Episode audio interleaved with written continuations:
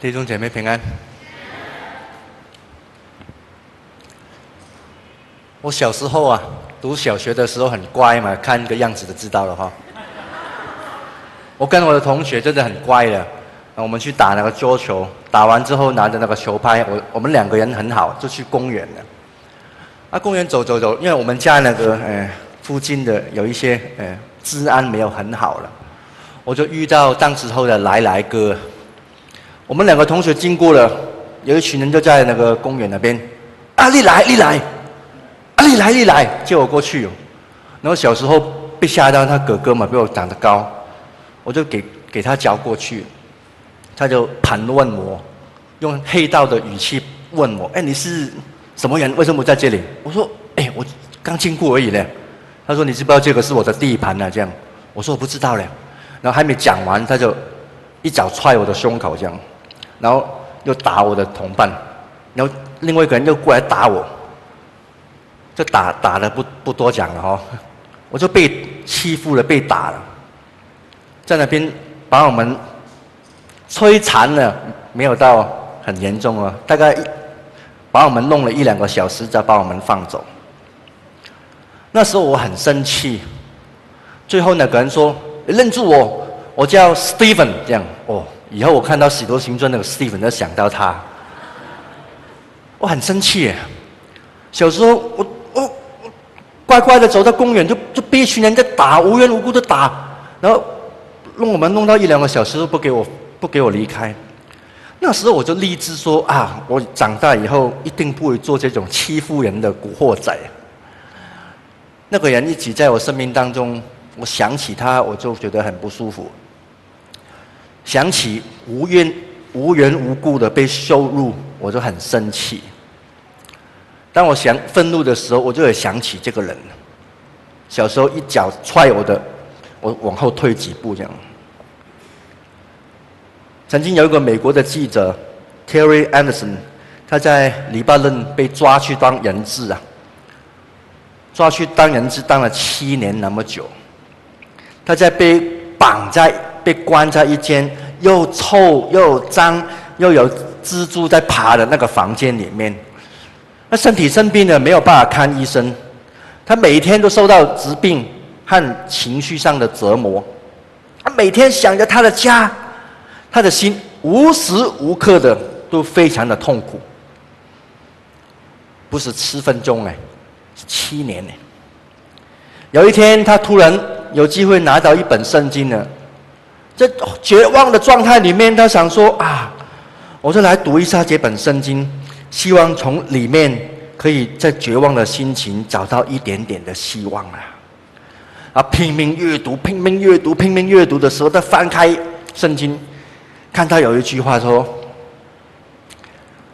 这句话他觉得无药可救的。”耶稣说：“你们一般人听见人说要爱你的邻舍，恨你的仇敌。”但耶稣接下来说，对着所有的群众说：“只是我告诉你们，你要爱你的仇敌，为那些逼迫你的人祷告。”对于那个被关了两千四百五十五天的人来说，你能够想象饶恕对他来讲是多么的困难吗？对他来说，他有饶恕谁呀？他有爱谁？但爱谁都可以，但是要我用仁慈的心去对待那些曾经在我身上用暴力的人，有那么容易吗？要怜悯那些对我一点都没有怜悯的人，可以做得到吗？一九九一年十二月四四号，这个人七年呢就就放出来自由了。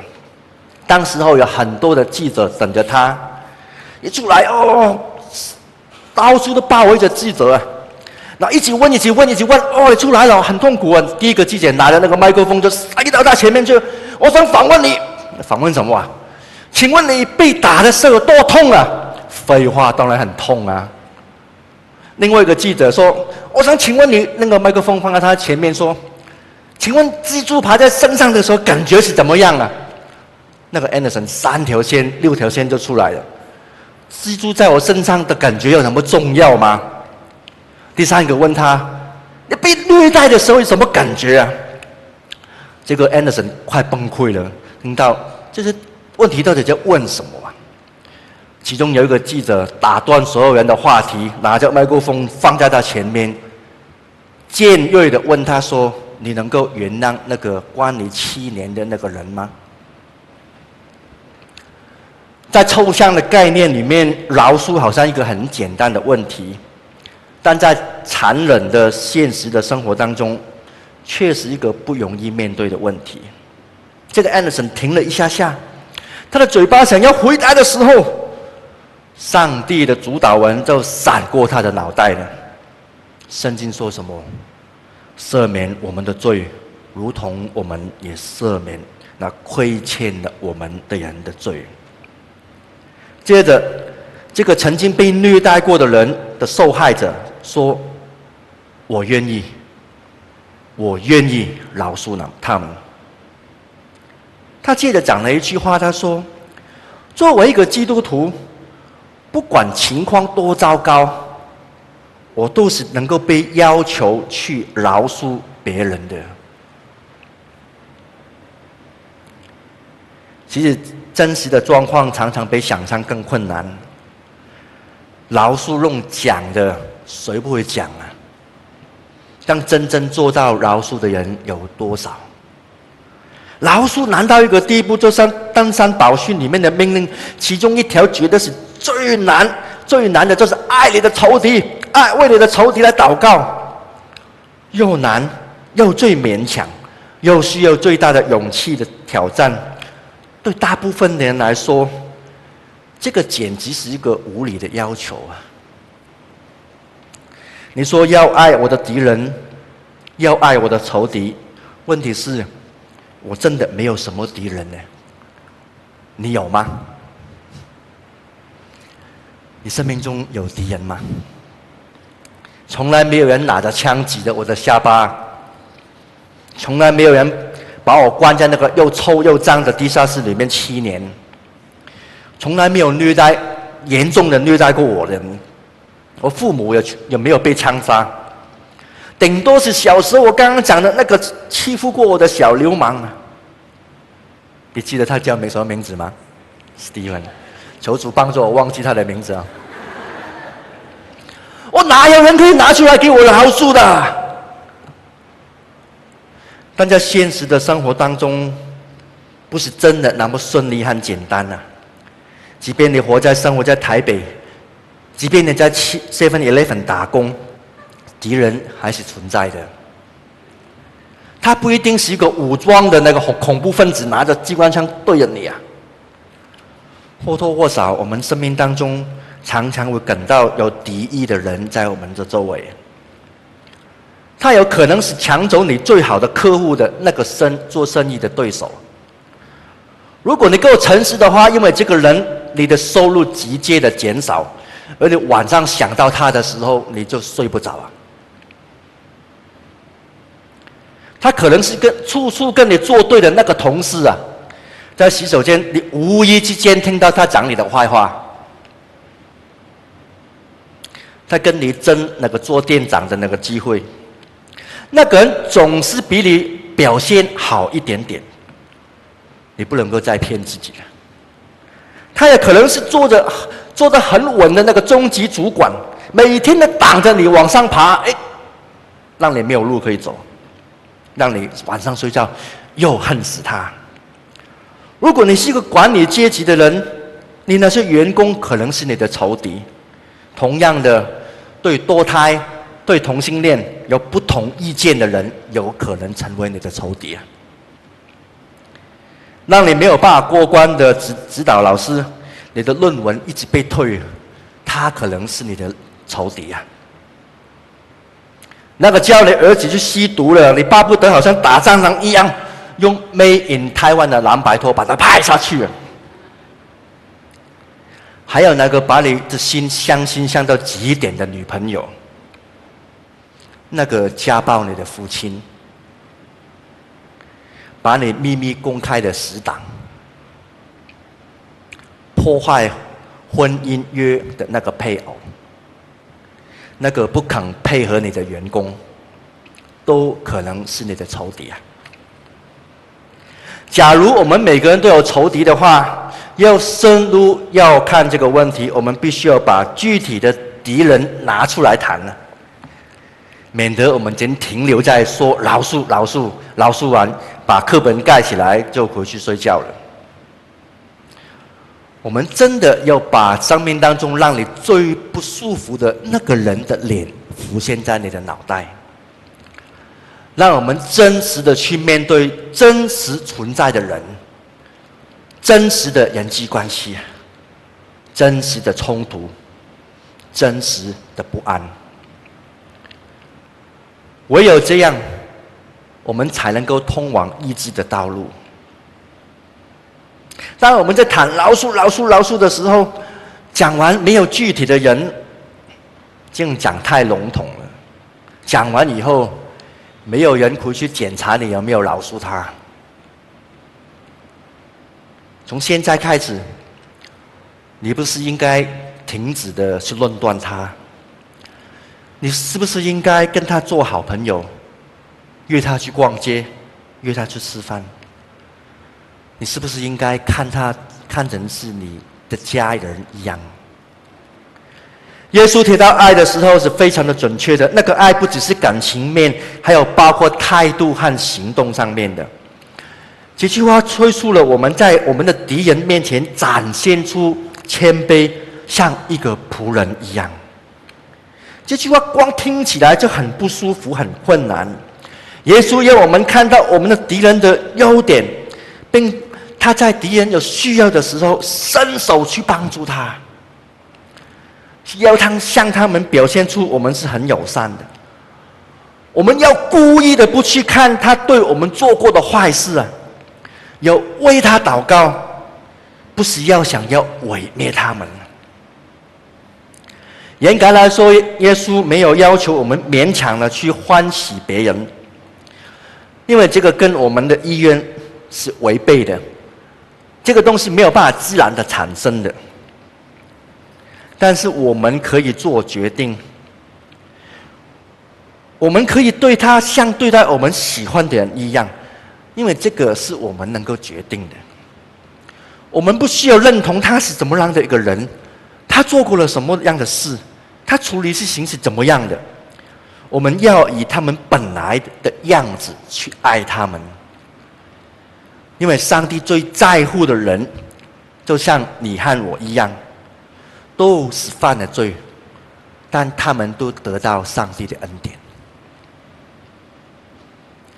圣经记载说，当我们还在罪人犯罪抵挡上帝的时候，耶稣基督的爱已经显明出来了。上帝没有因着我们背叛他，他把我们像蟑螂一样，啊，把他打死了。没有把我们像蟑螂一样看到踩踩死。上帝相反的，他把用爱来挽回我们，为了铺好一条路给我们回家。这个是上帝对待那些背叛的人的方法。如果对你来讲，你问说为什么这样？为什么我有用爱来爱那个我不喜欢的那个人的时候？对于那些跟随耶稣的人而来说，答案非常非常的简单，因为这是耶稣要求属他的人的一种生活的方式。答案就是这样。我相信耶稣绝对不会要求我们做一件事情，最终会伤害到我们的。圣经记载说。一生的果效是从心发出来的，所以凡是心里面存着苦苦毒啊、恶毒、愤怒的人，他都是被仇恨捆绑住的。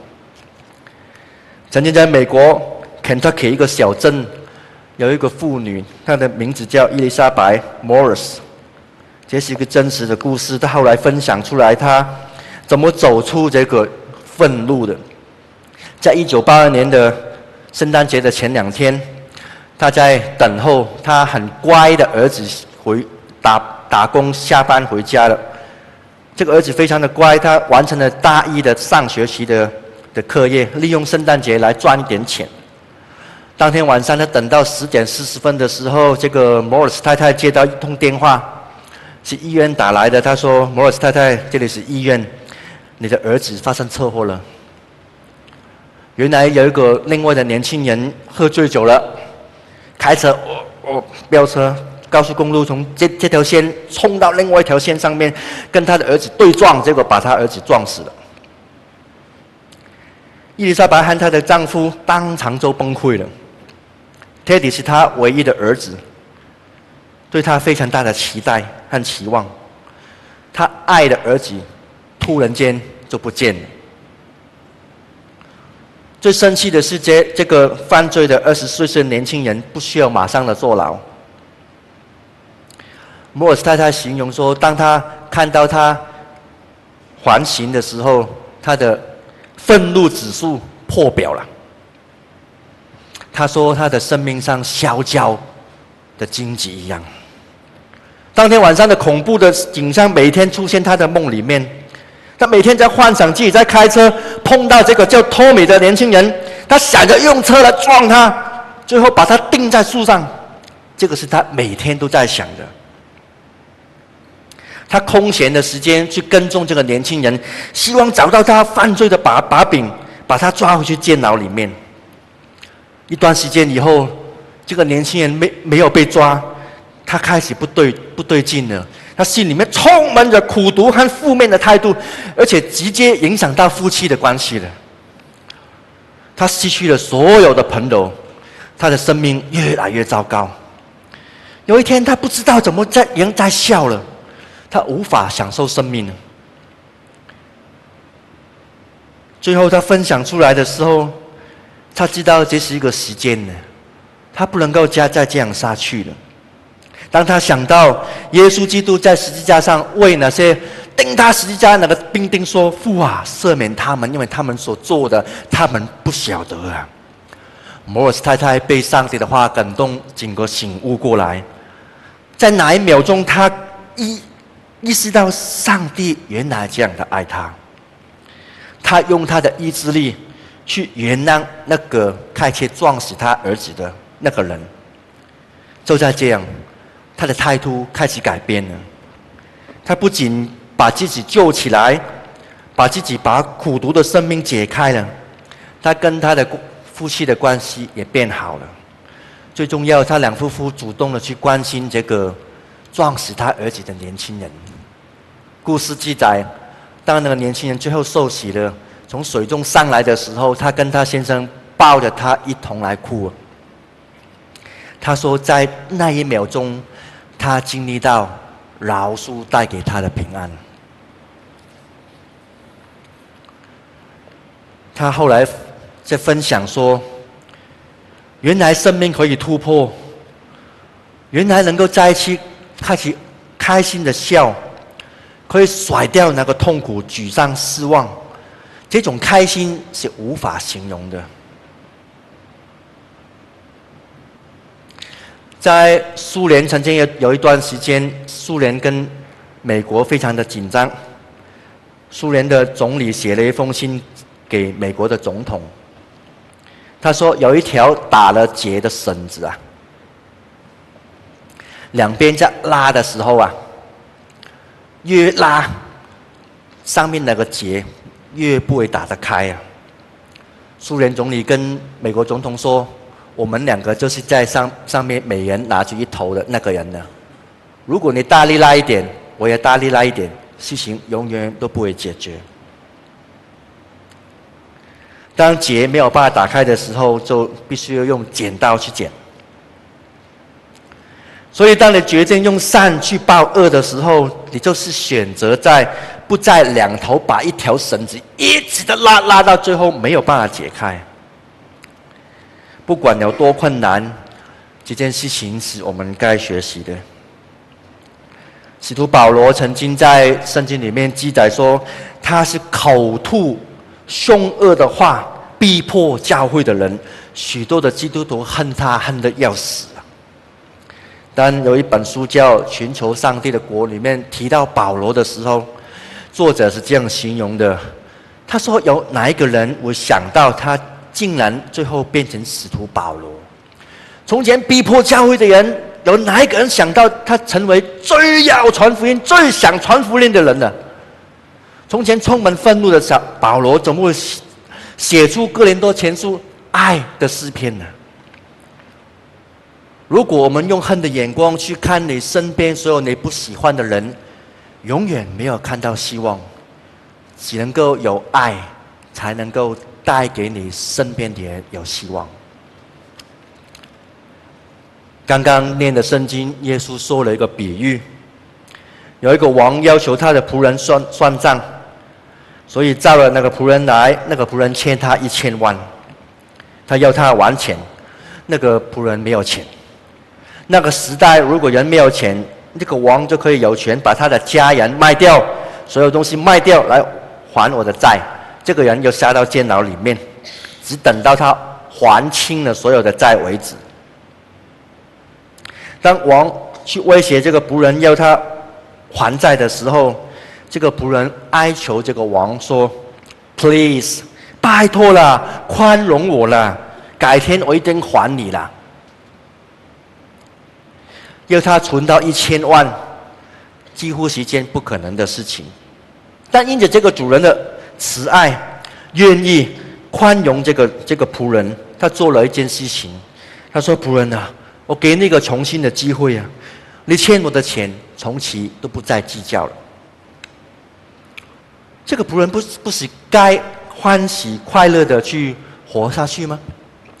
故事并没有结束。原本应该满心欢喜的这个仆人，一出门在路上，在南京东路上就遇到欠他二十块的人了。刚刚就就刚刚就被饶恕而已，他去去到看到那个欠他二十块的人，他马上抓住人家的衬衫，啊，捏住他的喉咙，还我钱了。那个人被他吓到，上气不接下气，他又讲了一句话，他说：“拜托了。”宽容我了，我改天还你好不好？这句话不是很熟吗？